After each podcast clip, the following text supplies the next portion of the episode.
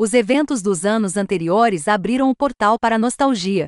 Foi uma oportunidade para os artistas reexaminarem o processo criativo e os momentos que os tornaram quem são. Produtores eletrônicos experimentais esticaram as pernas e removeram a poeira dos sons da guitarra. Em 2020, o fundador da PC Music, A.G. Cook, flertou com guitarras em seu álbum 7G e serviu reinterpretações de heróis adolescentes da guitarra, como Blur, Smashing Pumpkins ou Strokes, resultando em um hiperpop sujo. No mesmo ano, o Neutrix Point Never lançou Magic, um disco onde Daniel Lopatin reimaginou memórias de infância de ouvir a estação de rock suave de Boston Magic 106.7. Para sua aparição no Jimmy Fallon's, ele reuniu uma banda adolescente dos sonhos dos anos 1980, que ele nunca teve, e produziu alguns acordes sinteticamente mutantes na guitarra no horário nobre. Em parte escapismo, alguns podem dizer, mas os resultados não terminaram em uma nostalgia entorpecente, mas levaram a momentos lúdicos e inesperados.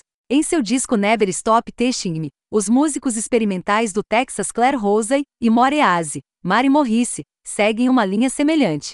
Desta vez, os colaboradores frequentes inventaram a banda emo e perpop que eles nunca tiveram, mas definitivamente deveriam continuar a ter. Em entrevistas, Rosey frequentemente menciona seu amor por Avril Lavigne pronta para karaokê e bandas emo como Taking Back Sunday. Junto com Morrice, eles batizaram seu álbum anterior, Se Eu Não Me Permitir Ser Feliz Agora, Então Quando? Depois de uma letra de Jimmy Eat World, e eles compartilham um amor mútuo pelos puns de shopping Fair Blind, com uma vibe pós-grunge e vocais limpos. Never Stop Testing Me tem papel de parede com prazeres culpados, mesmo que categorias como essas não existam mais.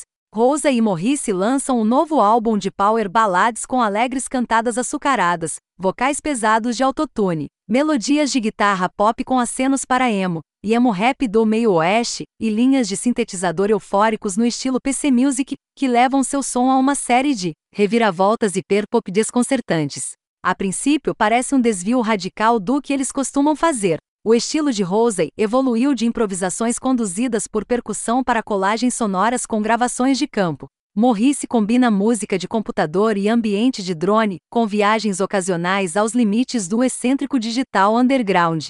Mas a segunda escuta faz sentido como uma culminação do que já aconteceu. Arpejos tipo trance do álbum Marion Orange Milk de Morease, ou vocais com afinação automática mais lenta em seu álbum colaborativo anterior Choro da Tarde. As 10 faixas de Never Stop Testing me foram coproduzidas de uma maneira que lembra a maneira como os melhores amigos terminam as frases um do outro. Letras sobre paixões, separações e tardes casuais preguiçosas parecem falas de janelas de bate-papo e trechos de mensagens de voz.